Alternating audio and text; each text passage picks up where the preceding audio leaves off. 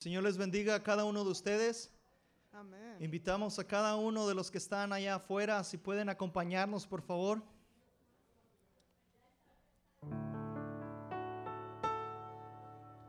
Aleluya. Que si no hay nada que se lo impida, se ponga de pie.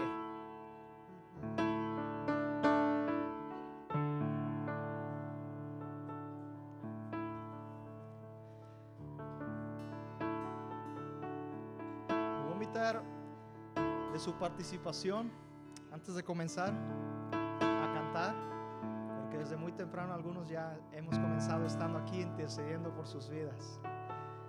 Yo quiero hacer una pregunta y quiero escuchar a alguien de este lado decir una respuesta.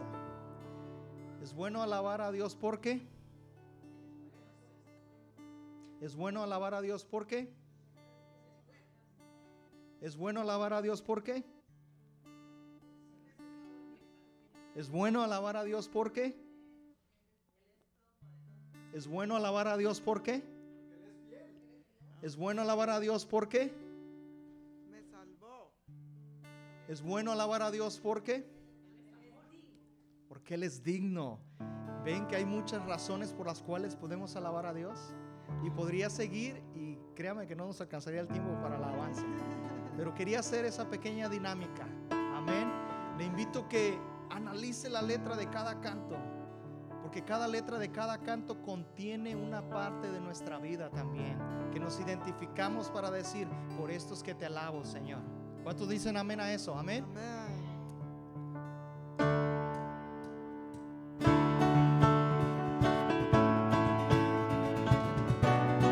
Aleluya.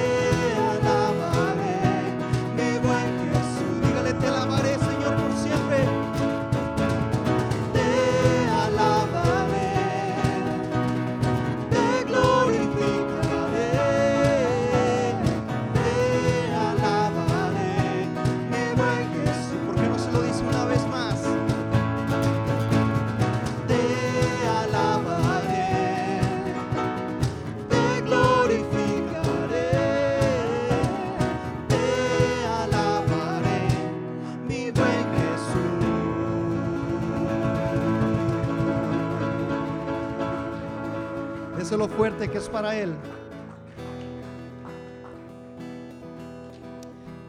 Antes de continuar el próximo canto, quiero, quiero compartirle algo rápidamente. Creí que lo tenía impreso, pero no lo traigo conmigo, así que lo busqué rápido en el internet.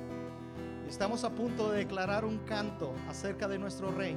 Él es el único rey que no necesitó esperar que llegara su turno para ser rey. No, él, él no cuando nació, él no vino a ser rey después de que resucitó. Él ya era rey. Desde antes y por siempre y para siempre Él es rey. Eh, un gran predicador escribió estas palabras y dice, la Biblia dice que mi rey es el rey de los judíos, Él es el rey de justicia, Él es el rey de los siglos, Él es el rey de los cielos, Él es el rey de gloria, Él es el rey de reyes y señor de señores. Este es mi rey, me pregunto, ¿lo conoces? Mi rey es un rey soberano, Él es profundamente fuerte, Él es completamente sincero, Él es extremadamente inconmovible. Él es inmortalmente benevolioso. Él es majestuoso, poderoso. Él es imparcialmente misericordioso. ¿Lo conoces, hermano? Él es el Hijo de Dios, Él es el Salvador de los pecadores, Él es el centro de la civilización, Él es incomparable, Él es inigualable, Él es la idea más noble de la literatura, Él es la personalidad más elevada de la filosofía, Él es el milagro de todos los tiempos, Él es el único capaz de ser el suficiente Salvador. Me pregunto, me pregunto, ¿lo conoces? Él da fuerza al débil. Escucha eso, hermano. Él, él se compadece y salva. Él fortalece y sostiene. Él cuida y guía. Él sana a los enfermos. Él limpia a los leprosos. Él perdona a los pecadores. Él libera a los deudores. Él libra a los cautivos. Él defiende a los indefendibles. Él es él bendice a los jóvenes, Él sirve a los desafortunados, Él estima a los ancianos, Él es recompensa a los diligentes, Él embellece, Él embellece a los mansos. Me pregunto, ¿lo conoces? Bueno, Él es la clave del entendimiento, Él es la fuente de la sabiduría, Él es la puerta de la libertad, Él, es la senda de la paz, Él es la, Él es la calzada de justicia, Él es la carretera de la santidad, Él es la entrega a la gloria, ¿lo conoces? Su oficio es múltiple, su luz es sin igual, su bondad no tiene límite, su misericordia es para siempre, su amor nunca cambia, su palabra es suficiente, su gracia basta, su reinado es justo. Amén. Y voy a terminar con esto. ¿Cómo me gustaría poder describirlo? Él es indescriptible. Él es irresistible. No lo puedes sacar de tu mente. No lo puedes quitar de tus manos.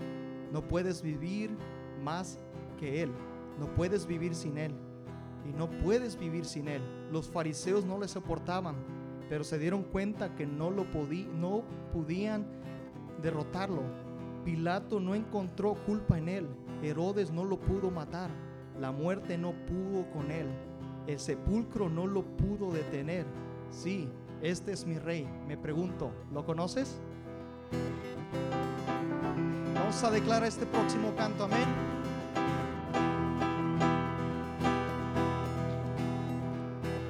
Él es el rey infinito y poder.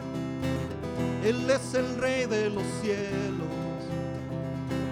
Mi vida la rindo a sus pies, Él es el rey sobre mi corazón. Él es el rey, lo confiesa mi ser, Él es el rey de los siglos. Mi vida la rindo a sus pies, pues mi vida compró con su amor.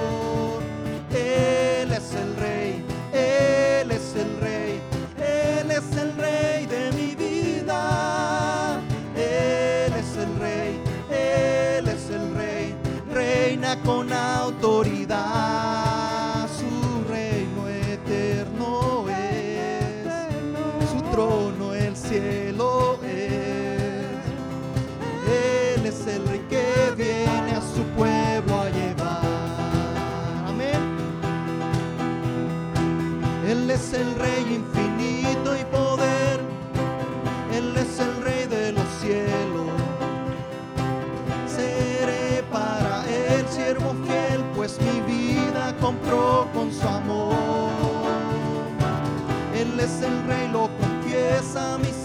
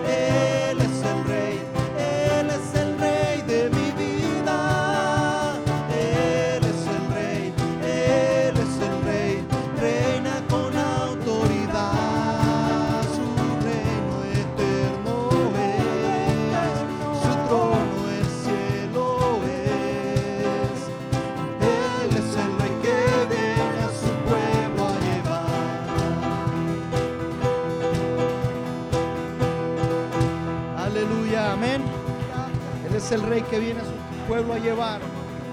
¿Cuánto lo creen?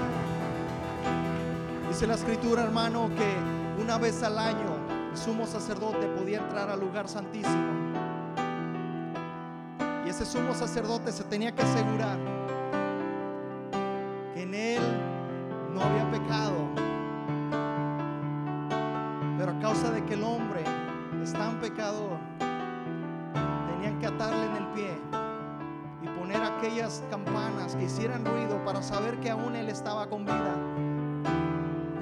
al sacrificio de nuestro Señor en la cruz del Calvario, aquel día él veló, él rompió el velo del templo para que nosotros pudiéramos entrar, como dice Juan, confiadamente ante el trono de su gracia. Y esta tarde yo le quiero invitar para que usted disfrute de ese privilegio que Él nos ha dado, gracias al sacrificio en la cruz del Calvario. Es por Él que podemos ir hacia el lugar santísimo y ministrar el corazón del Padre.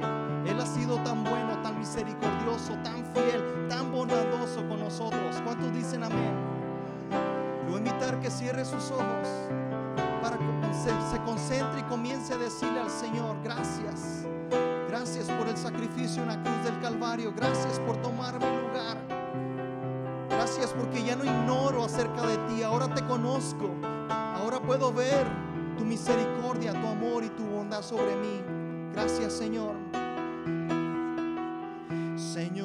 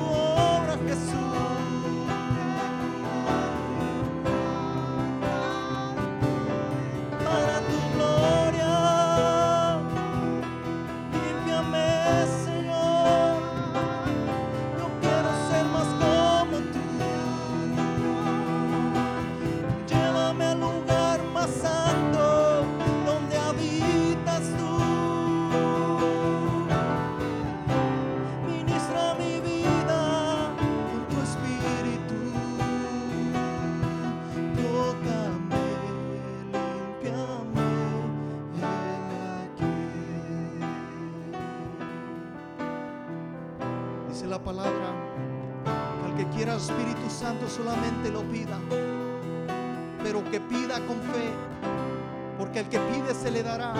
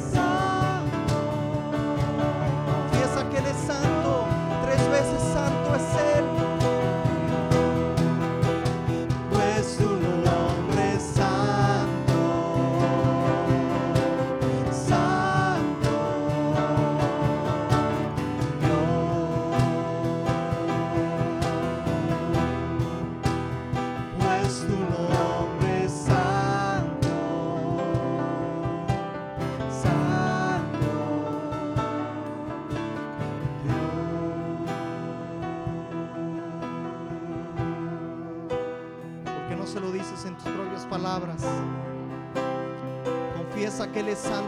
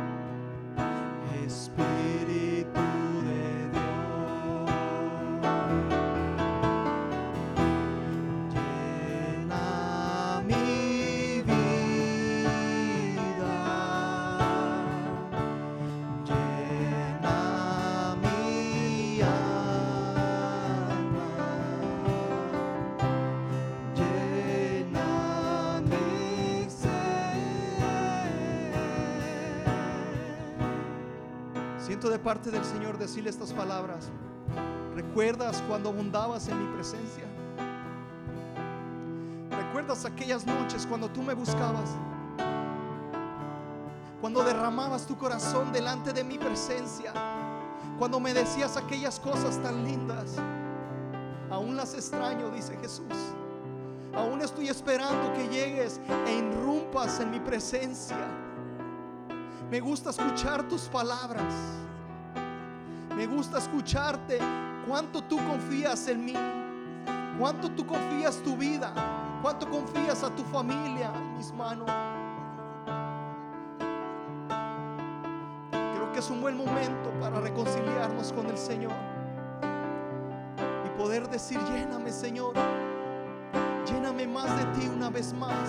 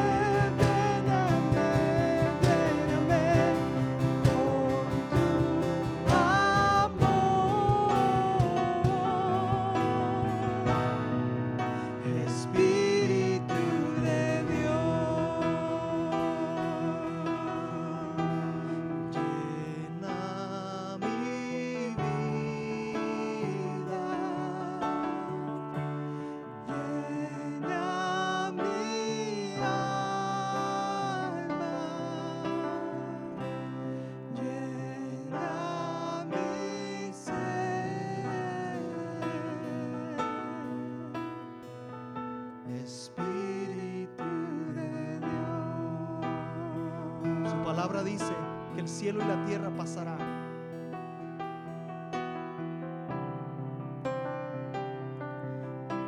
Y que aquello que entre comillas produce felicidad y alegría en esta vida no puede llenar el corazón del hombre. Solamente Él puede darnos del agua viva que puede saciar nuestros corazones. Solamente Él puede darnos esa paz que sobreabunda todo entendimiento. Solamente a través de Jesús podemos recibir de su Espíritu Santo. ¿Y quiere decir una vez más, lléname Señor? Lléname,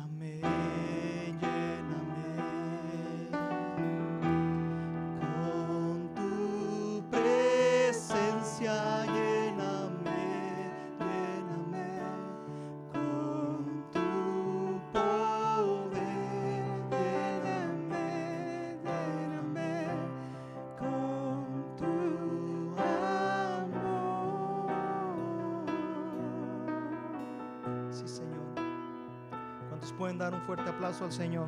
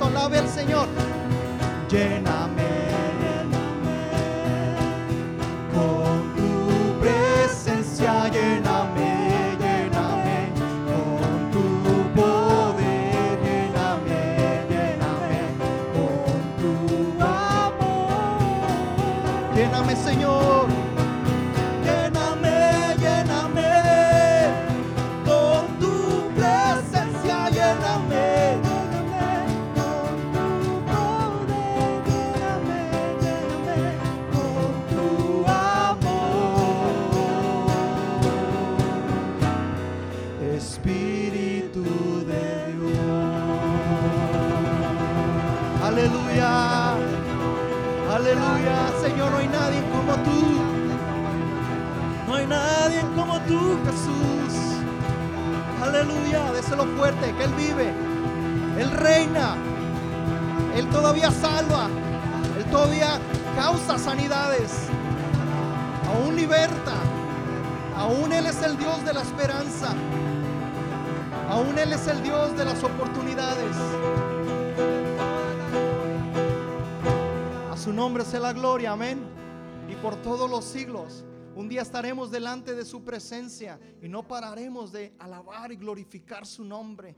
Yo cuando estoy en la presencia del Señor, anhelo ese momento, le digo, anhelo ese momento de yo ser como aquella mujer, estar delante de tus pies y derramar lágrimas sobre ti para decirte, Señor, que te amo, que te agradezco, que antes cuando yo me encontraba sin esperanza, antes cuando yo no tenía futuro, antes cuando yo estaba en el lodo cenagosto, extendiste tu mano y me sacaste, me estableciste sobre la roca que es en Cristo Jesús, esperanza fiel y verdadera. Dice la palabra, hermanos, termino con esto, que el que crea en Él jamás será avergonzado. Aleluya.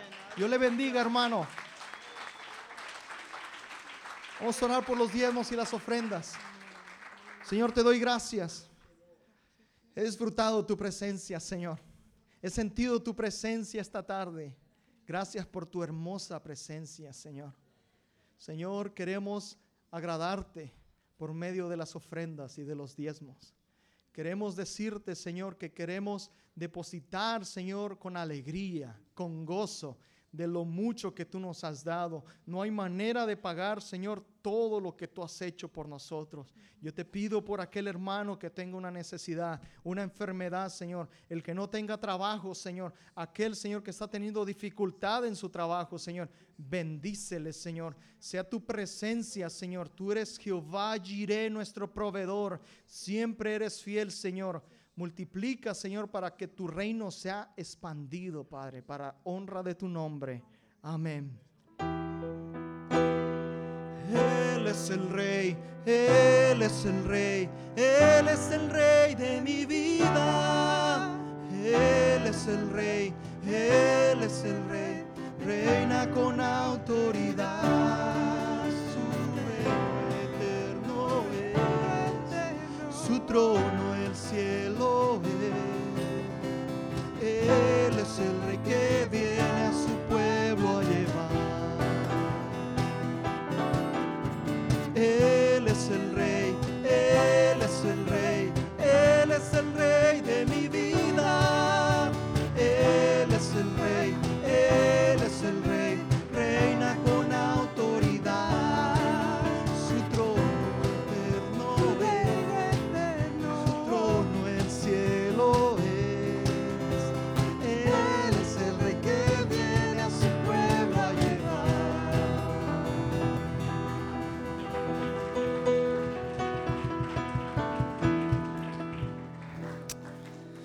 Aleluya, Él es el rey que viene a su pueblo a llevar. Un día vamos a estar en su presencia. Eh, ¿Estás listo para ir a su presencia? Si tú tienes a Cristo, tú estás listo. Si no tienes a Cristo, puedes estar listo hoy. Amén. Puedes estar listo hoy. Pues familia, muy buenas noches. Bienvenidos a nuestro servicio dominical de la congregación hispana de la Iglesia del Noroeste. Es un placer poder compartir juntos hoy esta fiesta que tenemos para el Señor, esta celebración. Hay grandes razones y motivos para celebrar a Dios. Él es bueno, Él es fiel, Él es grande, Él es todopoderoso, Él es digno, Él es Dios, como Filiberto nos invitaba al principio.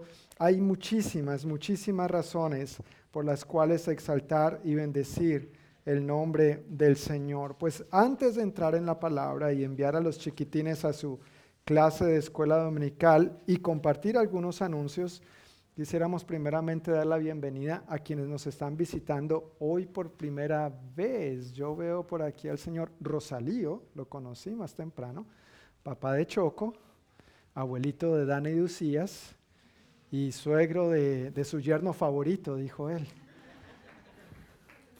Bienvenido, don Rosalío, bienvenido. Y tenemos a Aníbal, ¿verdad? Aníbal, me acordé, no te confundí el nombre esta vez. Aníbal que nos visitó en una de nuestras reuniones de hombres el año pasado. Y al lado tuyo, ¿quién está? Tu novia, bienvenida. ¿Y cómo se llama la novia? Bienvenida, bienvenidos los dos. Gracias por acompañarnos hoy. Ok, de resto creo que ya todos somos de la, de la casa, pero también las segundas veces se les vuelve a dar la bienvenida. Así que la señora Edith, ¿verdad? Edith y su hijo, bienvenidos nuevamente. Bienvenidos. Gracias por acompañarnos hoy. Pues qué, qué, qué bendición, ¿verdad? No sé tú, pero para mí es un gozo enorme poder reunirnos, alabar al Señor y recibir de Él lo que Él tiene para nosotros. Eh, Cuando alabamos a Dios empezamos a, a disponernos para Él, le permitimos al Espíritu Santo ir preparando el terreno de nuestro corazón para recibir la semilla de su palabra y asimismo también permitir que esa semilla empiece a germinar, a dar fruto, a crecer en nuestras vidas. Y todo eso mientras nosotros nos enfocamos en quién Él es. Él es Dios, Él es digno, Él nos ha dado la vida, Él salva, Él perdona, Él libera, Él provee. O sea, qué, qué, qué, qué, privilegio que tenemos tú y yo de poder reunirnos para expresar esto a nuestro Dios. Y no solamente hoy, los domingos a esta hora, pero que sea parte de nuestro estilo de vida también, ¿verdad? Que vivamos esto como estilo de vida. Pues a la entrada seguramente todos recibieron su boletín. Si no tienes un boletín como estos, por favor levanta tu mano, déjala en alto mientras nuestra querida hermana Oralia se acerca a ti para entregarte uno. ¿Ya tienes? Ok. ¿Alguien más le falta o ya todos estamos? Todos estamos. Ok, pues en la parte de atrás, como habitualmente, hay algunos anuncios o reuniones, horarios, actividades de, de la iglesia y a veces ponemos ahí algunos de los anuncios que tenemos para compartir con el propósito de que podamos tenerlos más frescos y a la mano si los necesitamos. El primer anuncio que quiero compartir tiene que ver con el nuevo logo que tenemos. No sé si se han dado cuenta, pero desde hace un tiempito tenemos nuevo logo. ¿Sí lo habían notado o no? ¿Verdad que sí? Bonito, ¿verdad? Está bonito. Es, es diferente después del logo tradicional que tuvimos por, yo no sé, como por tres décadas, yo creo, tuvimos el otro logo. Entonces ya era hora de actualizar, de darle un nuevo look, de refrescar este asunto. Y ahí en las notas puedes ver lo que implica este nuevo logo para nosotros. Dice que la meta de este nuevo diseño fue unir lo tradicional con lo moderno a la vez que representa quiénes somos. Somos una iglesia fundada en la Biblia y una casa de Dios donde invitamos a todos a encontrarse con el Señor en el altar. Eso es lo que quisimos plasmar con el nuevo logo que tenemos como eh, iglesia y ojalá tú tengas esto presente porque el cambio no solamente para variar, sino porque teníamos este sentir y pues principalmente nuestro pastor principal Ben Dixon nos condujo en esta visión y el equipo de, artes, el equipo gráfico hizo un excelente trabajo orando al respecto y tratando de ilustrar y plasmar en una bonita imagen lo que somos, combinando lo tradicional, pero también lo moderno y plasmando lo que somos. Una iglesia fundada en la palabra de Dios y que todos, donde todos estamos invitados a acudir a la presencia del Señor. Dios, Dios no rechaza a nadie, amén. Dios no rechaza a nadie. Pero una vez acudimos a Él, tenemos que rendirle nuestras vidas, arrepentirnos de nuestros pecados, alinearnos a su palabra y empezar a experimentar esa vida plena y abundante que Él tiene para nosotros. Es, es su manera, no a la nuestra, ¿verdad? Por eso predicamos la palabra de Dios y queremos obedecerla. Y el segundo anuncio que tengo para compartir tiene que ver con nuestros 21 días de oración y ayuno. Mi hermano, si puedes poner nuevamente el videito cortito que tenemos.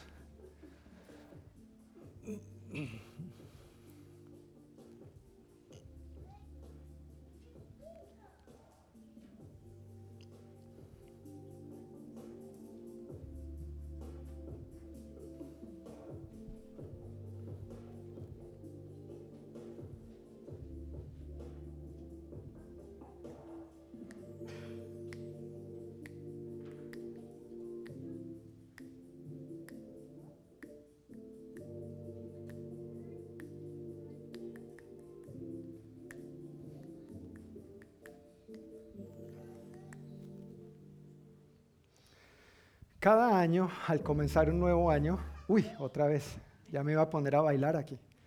Ah, no tan rápido, no tan rápido. Cada año como iglesia tenemos juntos este tiempo que hemos denominado 21 días de oración y ayuno. No solamente nosotros, la iglesia local, la iglesia del noroeste, pero toda la familia cuadrangular a lo largo y ancho del planeta Tierra. Son 21 días en los que procuramos acercarnos a Dios de una manera más enfocada a través de la oración, a través del ayuno, lo cual estamos tratando durante estos domingos. Y queremos hacer extensiva esta invitación a todos los miembros de nuestras iglesias. Para ello, una de las herramientas que estamos usando es la guía de oración. Hay una con dibujitos para los niños también, para que puedan pintarlo. Y como expliqué el domingo pasado, hay unas hojitas al final donde los niños pueden hacer como una cadenita y cada día que la familia va orando por una de esas peticiones, vamos soltando la cadena. Si tú ya recibiste uno de estos el domingo pasado, no necesitas uno nuevo, pero si te interesa tener una guía de oración de estas, por favor déjame saber y con mucho gusto al final del servicio te la podemos facilitar. Yo pensé que habían quedado en la mesa afuera de la capilla, pero se agotaron. Existencias agotadas. Ojalá no sea solamente para ir a poner allá encima de la mesa en su casa, sino que le estemos dando uso. Amén que estemos orando, que estemos usando esta guía. Como bien se han dado cuenta, si lo han hecho, es algo bien breve, es algo cortito, es algo que nos toma tal vez 15 minutos. Ahora, si se propicia una buena conversación en familia, claro, puede tomar más tiempo. Ojalá lo estemos aprovechando de esa manera también. Pero queremos al empezar el año poder consagrar nuestras primicias al Señor. Amén. Dar lo mejor de nosotros, enfocarnos, arrancar con el pie derecho el nuevo año y pues no hay mejor manera de hacerlo que arrancándolo de la mano del Señor. Y nosotros queremos acercarnos más a Dios, a sus propósitos, con la saludable expectativa de verlo moverse más en nuestras vidas. Dios se ha movido en tu vida en algún momento, pero queremos verlo moverse más, ¿verdad? En nuestras vidas, en nuestras familias, en nuestras comunidades y vecindarios y por supuesto en nuestro mundo que tanto necesita del toque y de la manifestación de Dios en estos tiempos. Entonces ya estamos terminando hoy nuestra primera semana, todavía nos quedan dos semanitas más y vamos a hablar más al respecto en un momento, pero por ahora los chiquitines de 3 a 11 años, Pueden pasar a su clase de escuela dominical. Gracias jovencitos por su atención a estos anuncios también. Pueden pasar ahora con tía Majaya, con tía Perla, tía Lupita y Mía a su clase de escuela dominical. Ellos también están viendo este tema de la oración y el ayuno. Entonces estamos en la misma página, tanto los niños chiquitos como nosotros, los niños grandes. Además de los anuncios en el boletín, en el centro están las notas del sermón, donde puedes ir siguiendo los puntos que domingo a domingo vamos tratando y para que ojalá estas notas te sean de ayuda y puedan continuar con la edificación de tu vida mientras estás en casa al repasar o tomar notas adicionales. Como mencionaba hace un momento, ya estamos terminando esta primera semana de los 21 días de oración y ayuno, así que ánimo, solamente nos faltan 14. Mis hijos eh, tomaron la decisión de ayunar los dulces y los snacks, ciertos tipos de snacks. Entonces esta tarde Juan Esteban ya estaba, ¿puedo comerme un dulce? ¿Puedo comerme un dulce? Mi amor, vamos, tú puedes, tú puedes. Nos faltan solamente 14 días más. Ya han pasado siete, esa es la buena noticia, nos faltan solamente 14. Yo soy muy, muy dulcero también, así que el viernes me acuerdo, ya estaba como un dulcito, un dulcito, pero ya casi, ya casi. Entonces estamos terminando esta primera semana, todavía nos faltan algunos días, pero este es el tiempo que apartamos anualmente como iglesia para buscar al Señor más enfocadamente. El domingo pasado, dando inicio como preámbulo a estos 21 días de oración y ayuno, compartí tres aspectos para estar orando con una saludable expectativa. Ese fue el título del sermón del domingo pasado, orando con una saludable expectativa. Y, y habían varias razones por las cuales saludable expectativa. Debemos orar, en primer lugar, acercándonos confiadamente al trono de la gracia, fue el primer punto, el primer aspecto que vimos el domingo pasado. En segundo lugar, orar de acuerdo a la voluntad de Dios. Orar no se trata solamente de decirle a Dios lo que yo quiero y ya, eh, tiene que ser conforme a su voluntad y lo vimos claramente en varios pasajes de las escrituras y por medio de varios ejemplos. Y número tres, hablamos de orar con perseverancia, usando el pasaje donde Jesús cuenta esta historia del hombre que llega a la casa de un amigo a la medianoche. Mira, me llegó visita de imprevisto y no tengo nada que ofrecerle, dame por favor tres panes. No moleste, deje dormir, estoy cansado, todos estamos acostados y la puerta está cerrada, pero este hombre seguía insistiendo y Jesús nos, nos comparte esa enseñanza para invitarnos a perseverar en la oración, ¿no es cierto? Porque todo aquel que pide, recibe. El que llama, se le abrirá y el que busca, encuentra. Leímos en el Evangelio de Lucas capítulo 11, y si nosotros, dice él, si nosotros siendo pecadores sabemos dar buenos regalos a nuestros hijos, ¿cuánto más nuestro Padre? No nos dará el Espíritu Santo a quienes se lo pidamos. El mejor regalo que podemos tener de Dios es su presencia, la presencia del Espíritu de Dios en nosotros y todo lo demás vendrá por añadidura. Así que habiendo compartido un poco sobre la oración el domingo pasado, hoy yo deseo compartir sobre el otro aspecto que por supuesto a todos nos encanta y por el que yo sé que estamos todos locos por aprender más, el ayuno. este tema que, pastor, ¿cuándo va a predicar del ayuno? Estamos locos por ayunar. No, lamentablemente el ayuno no es uno de los temas favoritos de, los, entre los cristianos, ¿verdad? No es algo que a veces digamos necesitamos crecer más, enséñanos más, ¿qué más dice la Biblia? Pero es una práctica importante en las escrituras, es una práctica importante para todo cristiano, es una disciplina espiritual que todos debemos procurar incorporar a nuestras vidas y es parte de lo que el Señor nos insta en su palabra también. El título del mensaje de hoy es, ¿qué estarías dispuesto a ayunar para ver a Dios obrar? ¿Qué estarías dispuesto a ayunar para ver a Dios obrar? Dando un poquitito de contexto antes de entrar en los cuatro puntos que quiero compartir hoy.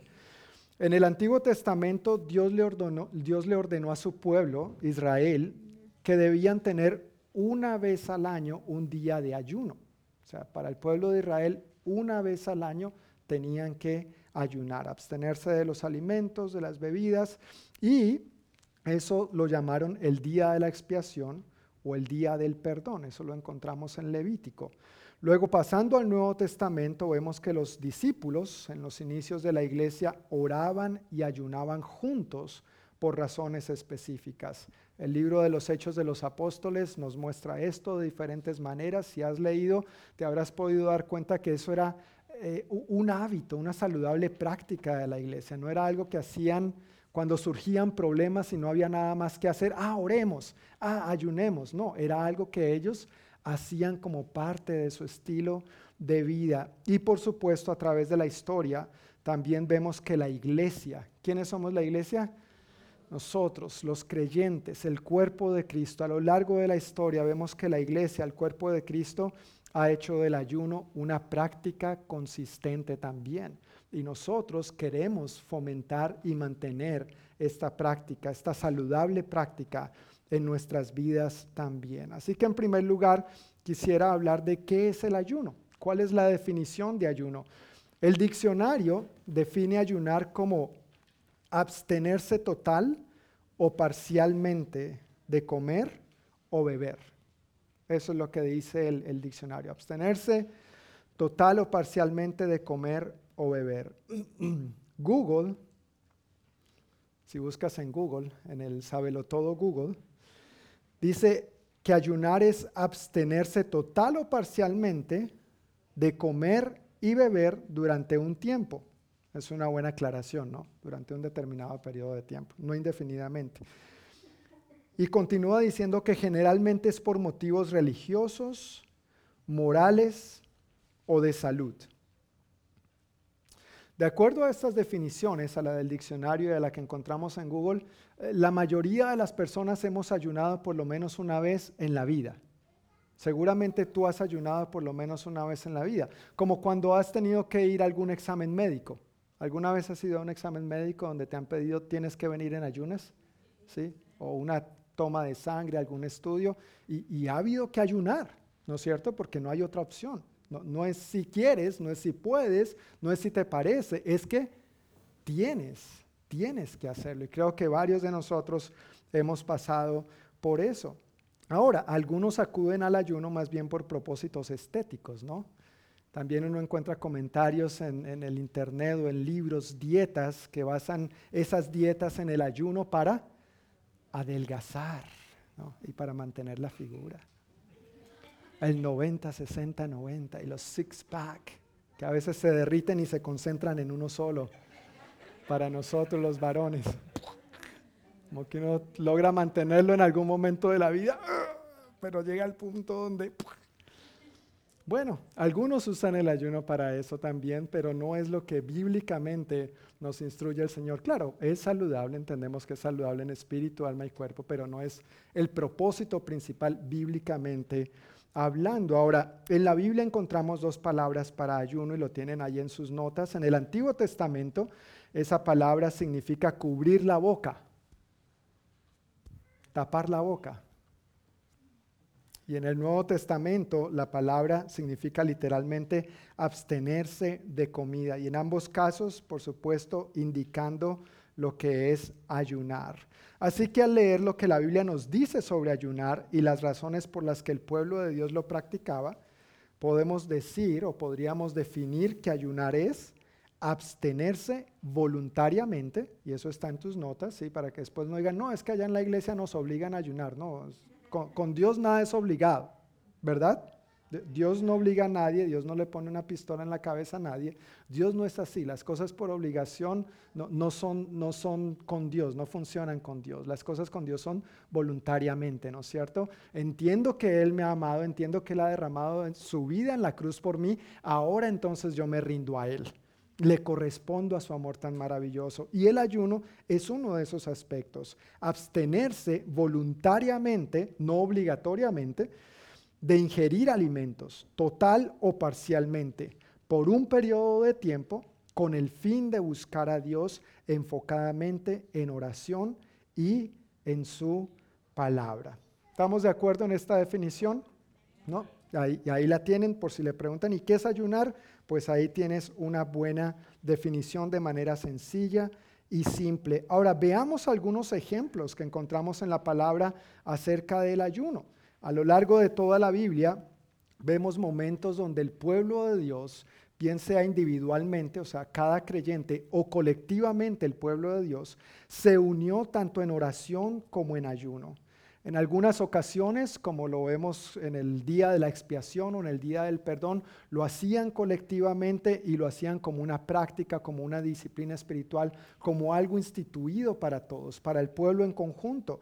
Pero en otras ocasiones también vemos que estos creyentes, individual o colectivamente, llevaban a cabo la oración y el ayuno en respuesta a una necesidad específica a una situación desafiante, a algo que estaban atravesando donde solamente al buscar a Dios de esta manera, en oración y en ayuno, de manera enfocada, iban a poder ver la intervención milagrosa de Dios en sus vidas.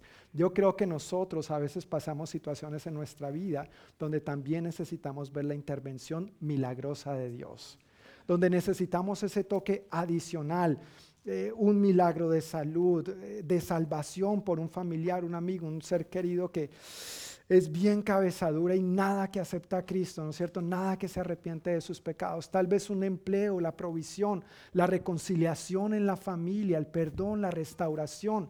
Claro, todo esto Dios quiere obrarlo, pero a veces necesitamos enfocarnos en Dios, en su palabra, de tal manera que estemos tan conectados con Él donde podamos percibir su corazón y caminar de acuerdo a su voluntad dentro de esos buenos propósitos que Él tiene para nosotros. Cuando oramos y ayunamos, llevamos a cabo esto de una manera más conectada con el Espíritu, más alineados con su voluntad y no solamente vamos a poder pedir conforme a su voluntad, sino que también nos ayuda a prepararnos en nuestro espíritu y en nuestro corazón para recibir la intervención milagrosa de Dios.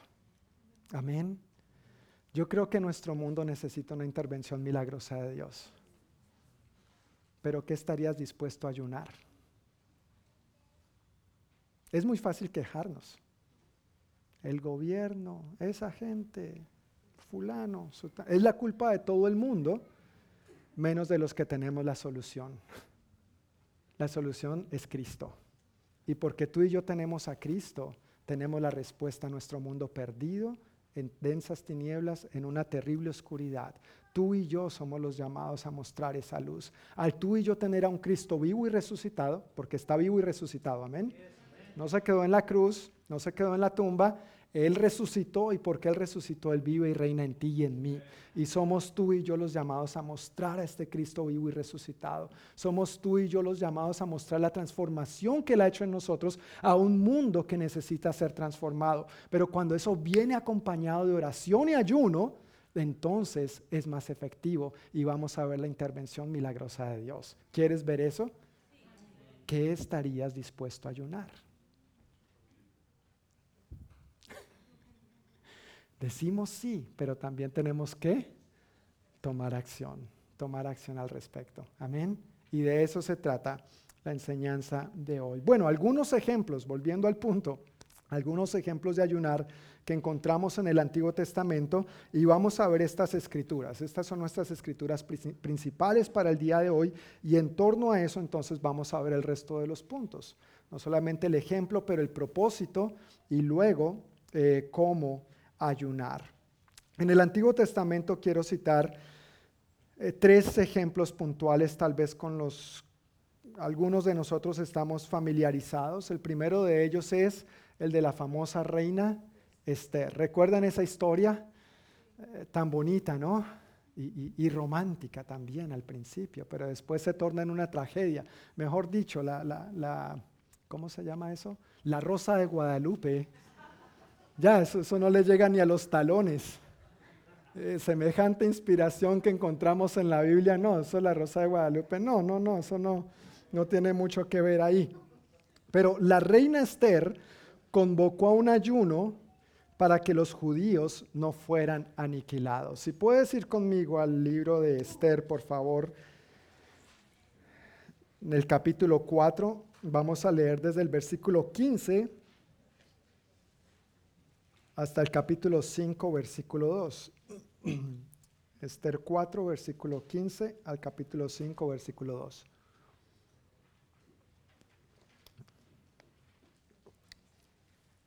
Y dando un poquito de contexto a esta historia también, recuerda que Esther, ¿recuerdan de dónde era Esther originalmente? Ella era judía, era del pueblo de Israel, pero los judíos fueron conquistados por los asirios en primer lugar. Luego a Asiria lo conquistó los babilonios.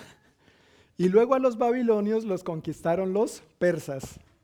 Si has leído o estudiado un poquito más de historia, los persas los conquistaron los, los griegos, Alejandro Magno. Esto ya es una historia más familiar para nosotros, ¿no? Alejandro Magno. Y luego a los griegos los conquistaron los romanos. Y ahí ya conocemos la historia para acá un poquito más, más cercana. No crean que soy tan viejo solamente he leído un poquito, solo para aclarar, solamente he leído un poquito. Pero en esa conquista del pueblo de Dios eh, y que pasaron de, conquista tras conquista, eh, llegaron los persas a dominar a los babilonios, quienes habían conquistado anteriormente a los judíos. Y el rey de, Persia entonces hizo el primer reinado de belleza que encontramos. Eh, a propósito, en estos días fue Miss Universo, ¿no? Y ganó Estados Unidos. Qué cosa, vea, ganamos. Felicidades. Felicidades, ganó los Estados Unidos. Pero eh, este rey hizo el primer reinado de belleza que encontramos en toda la historia. Y la ganadora fue Esther. Esther, imagínense qué, qué, propósito. Ahora no creo que ese reinado hubiera sido en las condiciones que se hacen los reinados hoy en día, solo para aclarar. ¿No es cierto?, con las vestimentas, o, pocas vestimentas más bien, ¿no es cierto?, con que salen las muchachas hoy en día. Pero en medio de eso, este rey le delega autoridad a un hombre, eh, Amán, un hombre malo y perverso. Y este Amán se enoja terriblemente contra el primo de Esther, Mardoqueo, porque Mardoqueo no le hacía toda la reverencia ni se postraba delante de él. Él quería ser básicamente idolatrado y yo pienso que tenía delirio de, Dios. Entonces Mardoqueo dijo, no, yo no me voy a postrar delante de él. Y este Amán se llenó de ira contra él, pero él dijo, no, yo no solamente voy a acabar con, con Mardoqueo, voy a acabar con todos los judíos. Algo demoníaco, algo diabólico que hemos visto a lo largo de toda la historia. Se ve en la Biblia y en nuestra historia más reciente le suena similar. Segunda Guerra Mundial, Adolfo Hitler. Vamos a acabar con los judíos porque nosotros somos la única raza pura. Algo demoníaco, algo diabólico. Bueno, este hombre entonces se, quiere eh, echar encima, matar a todos los judíos, y en medio de esto es que sucede lo que vamos a estar leyendo. Le llega el mensaje a la reina Esther de parte de su primo Mardoqueo, y Esther dice lo siguiente. Esther 4, versículo 15. ¿Estamos ahí? Dice, entonces Esther envió la siguiente respuesta a Mardoqueo. Ve y reúne a todos los judíos que están en Susa, Susa era la capital, y hagan que ayuno por mí. Yo necesito que ustedes ayunen por mí. No coman ni beban durante tres días. E-, eso fue un ayuno completo pero era una situación de vida o muerte. No coman ni beban durante tres días. No, tienes que responderme en voz alta, pero ¿cuánto ha sido la mayor cantidad de tiempo que has dejado de comer? Entre me acuesto y desayuno, pastor.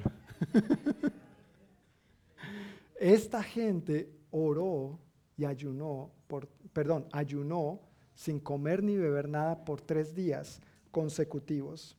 Sigue diciendo ahí, ni de día ni de noche, mis doncellas y yo haremos lo mismo. No se trataba de solamente ayunen por mí, sino que yo también voy a hacer lo mismo. Esto es importante. A veces de pronto uno se acerca a otros apoyos, ore por mí. Y la misma persona no, no está en el plan de orar. No, no, no. Y, yo quiero serte muy honesto con esto. Cuando tú me pides apoyo en oración, yo oro por ti.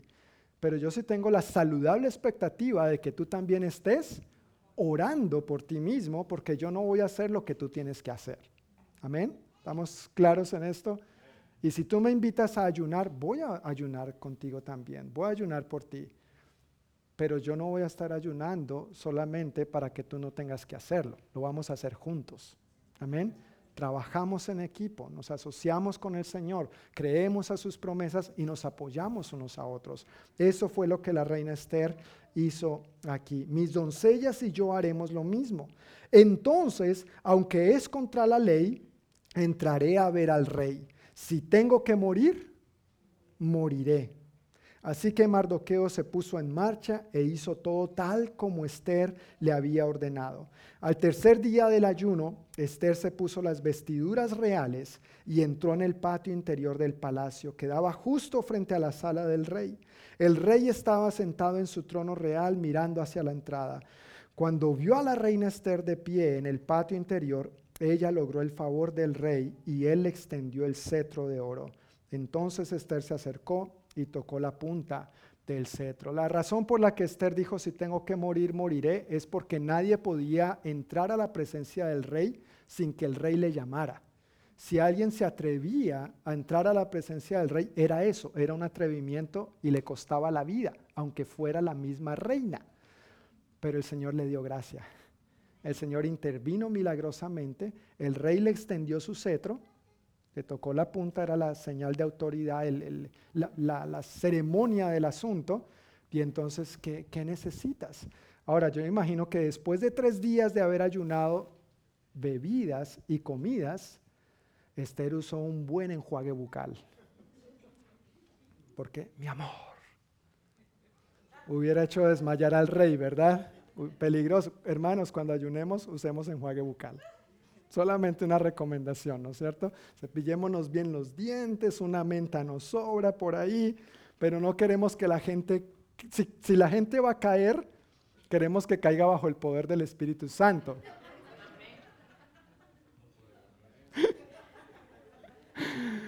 No, no por esos jugos gástricos que se están retorciendo en tu estómago y el mío y van saliendo y ¿no es cierto? Queremos que la gente caiga bajo el poder del Espíritu Santo, bajo su unción, pero no bajo nuestro mal aliento. Pero Esther hizo esto, convocó a este ayuno, y si seguimos leyendo la historia, Dios intervino, Dios salvó a su pueblo. Y recuerdas, este hombre poseído, endemoniado, diabólico, Naamán, fue el que terminó muerto. Porque Dios es un Dios justo. Dios es un Dios justo. Tú sabes, a veces en nuestras vidas pasan ciertas cosas que son injustas, pero abogado tenemos, dice la palabra. Abogado tenemos. Y en quien debemos refugiarnos es en Él. Y Él es el que se va a encargar de hacer verdadera justicia.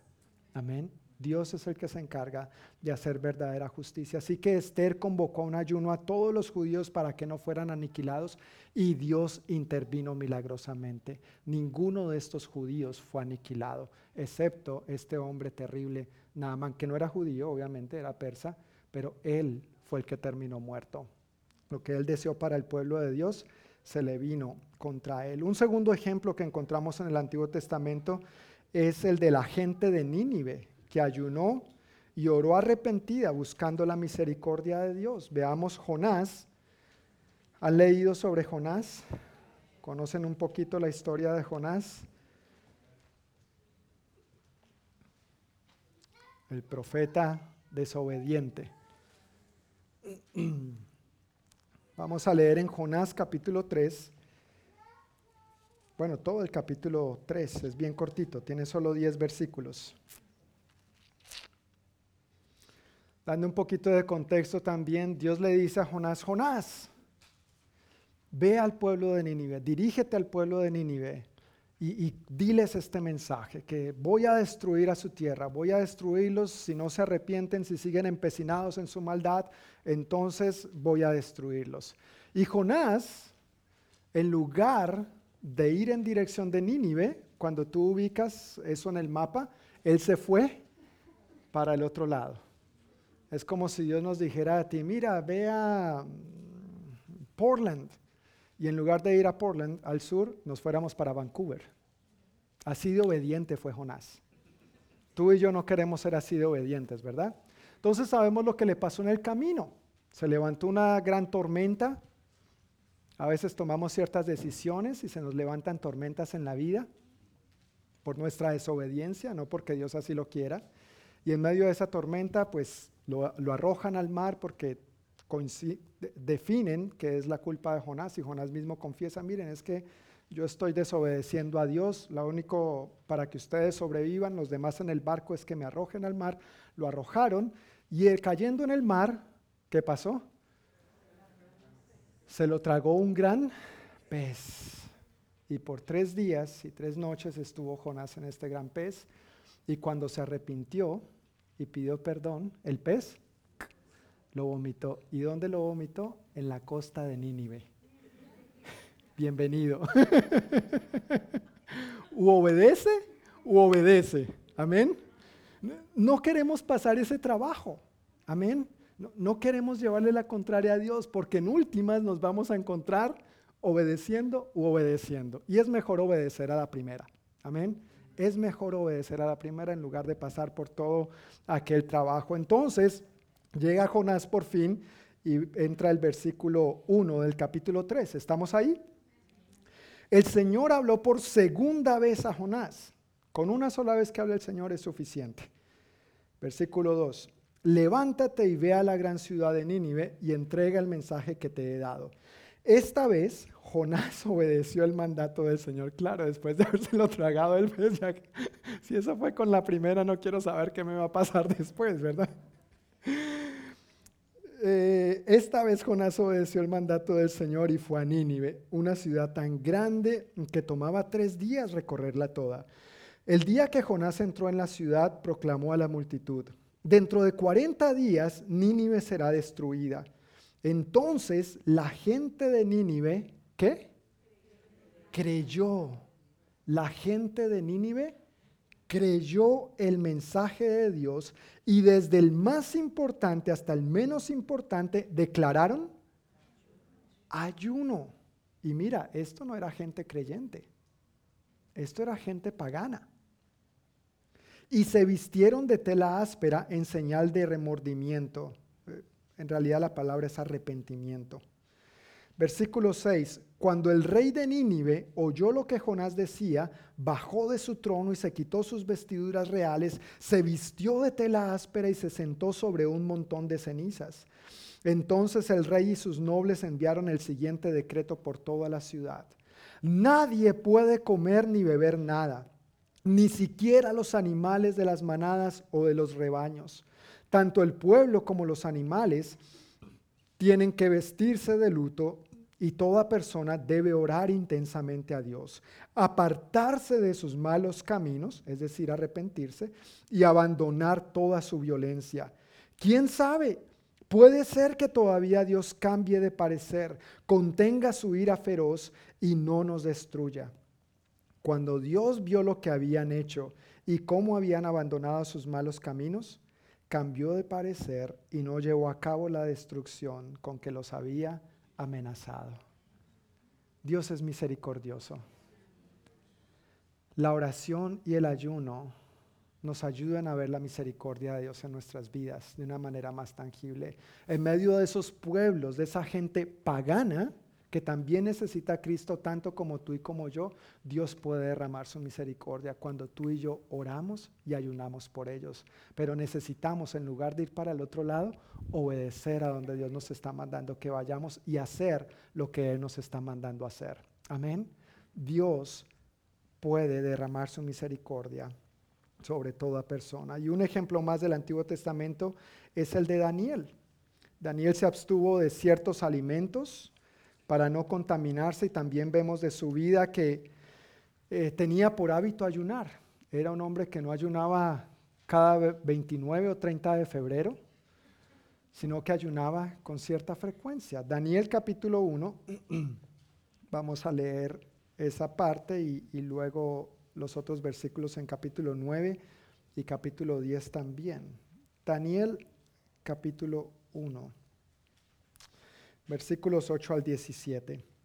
Sin embargo, Daniel estaba decidido a no contaminarse con la comida y el vino dados por el rey.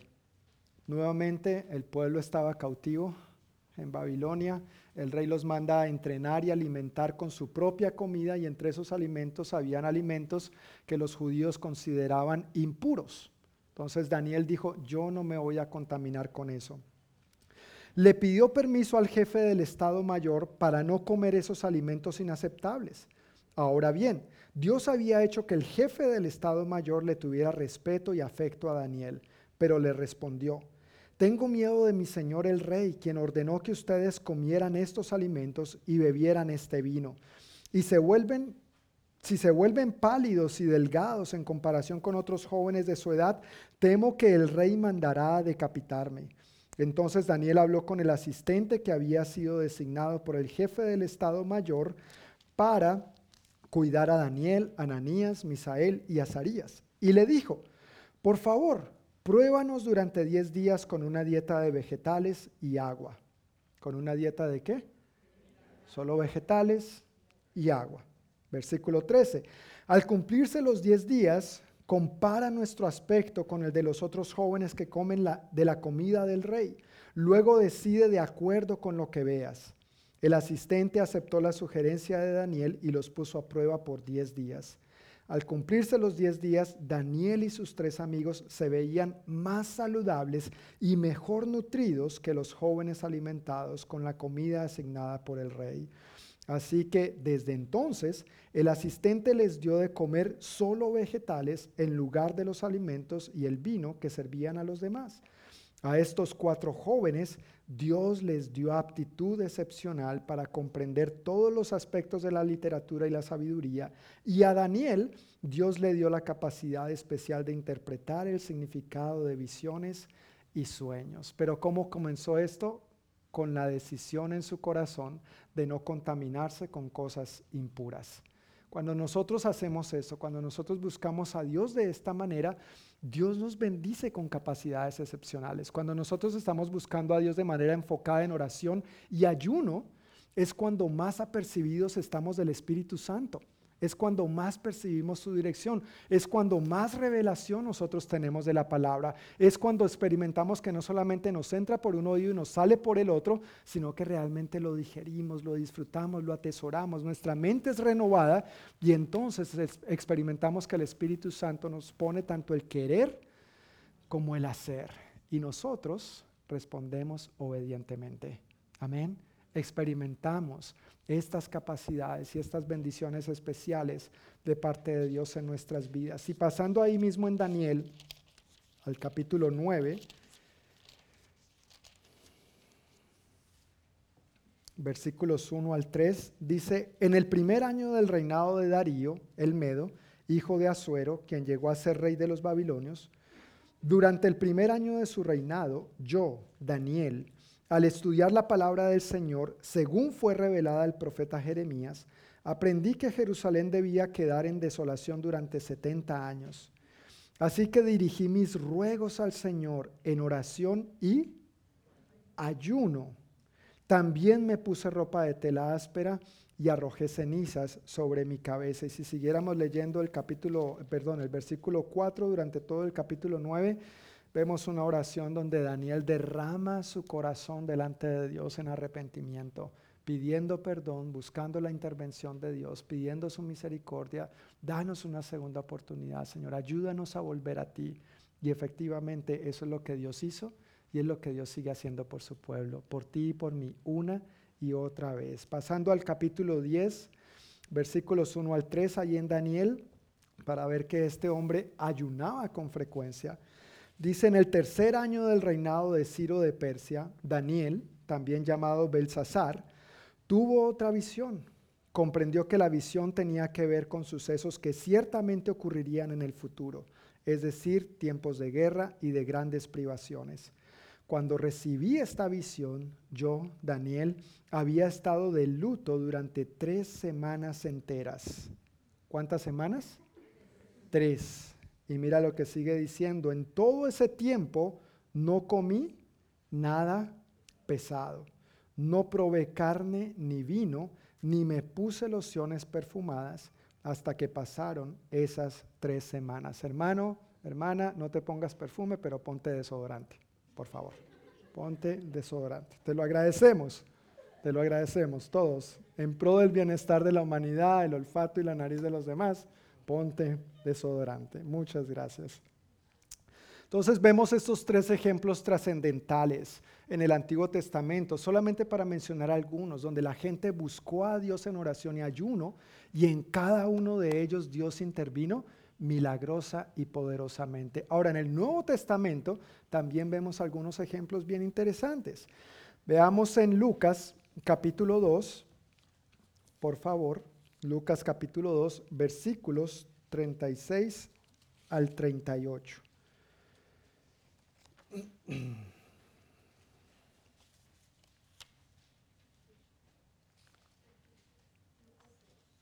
Lucas 2, 36 al 38.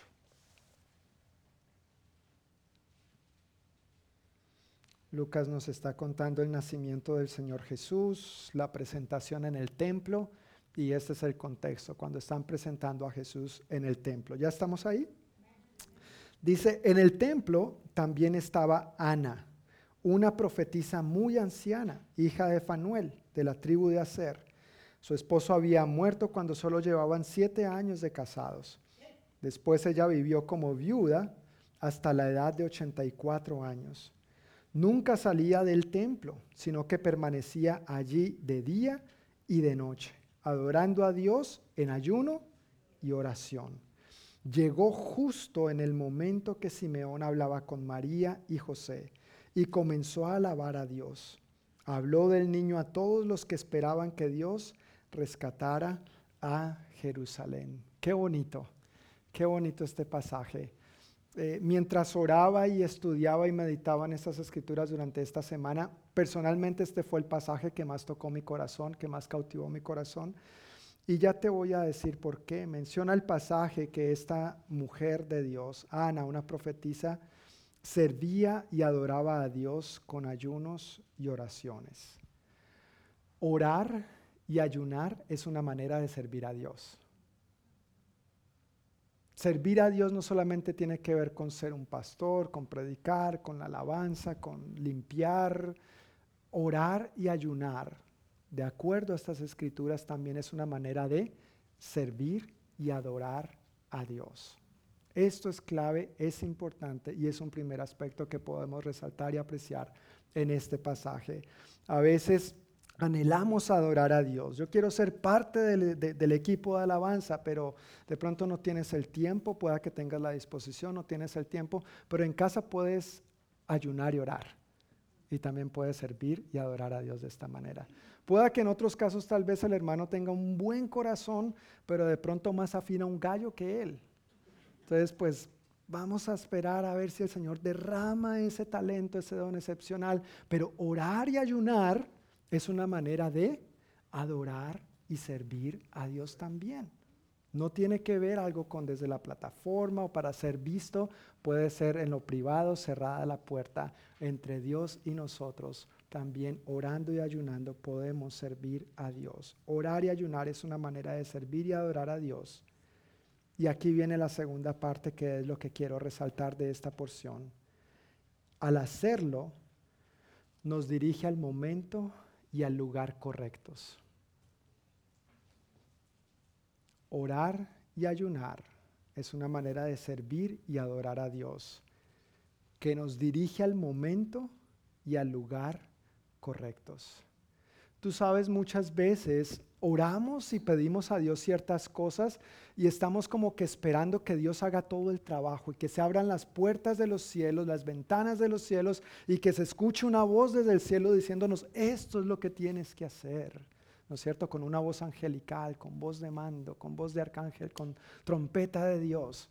Y queremos una manifestación sobrenatural de Dios. Y a veces eso pasa. La, mayoría de las veces en mi experiencia no. A veces pueda que eso pasa.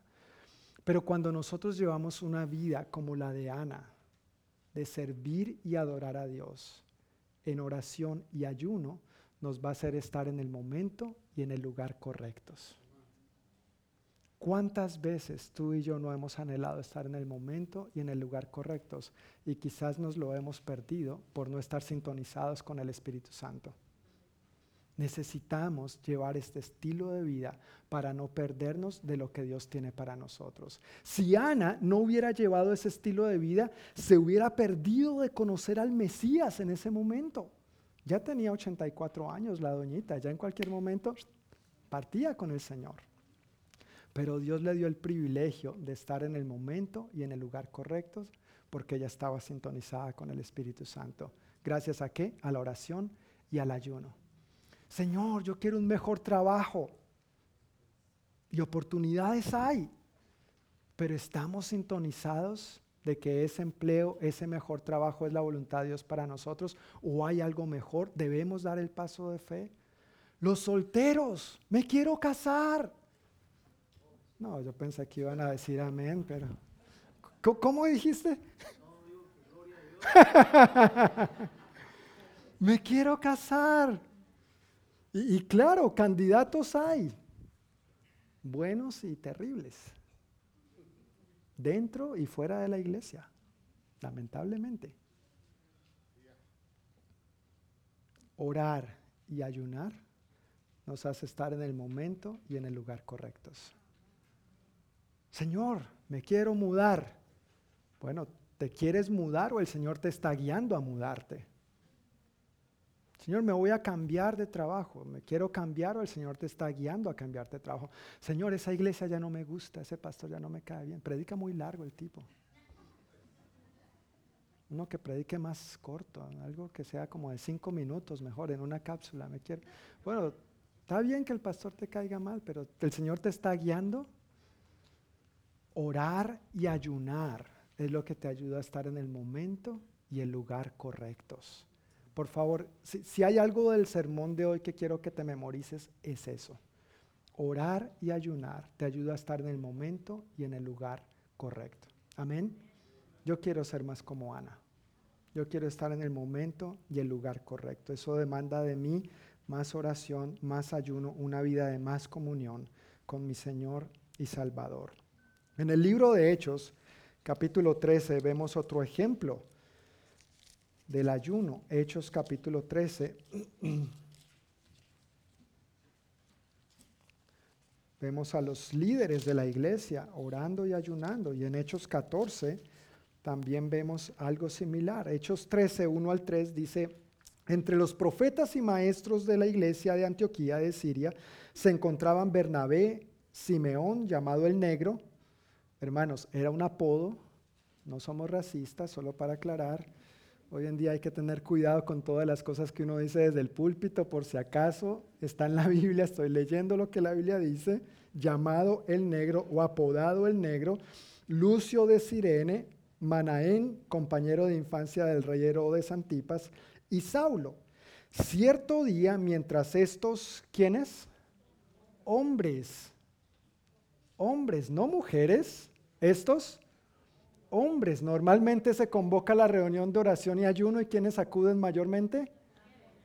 Ah, ahí sí responden las mujeres. Ah, las mujeres. Sí, y los hombres ahí nosotros timiditos porque sabemos que nosotros no respondemos mucho a esto.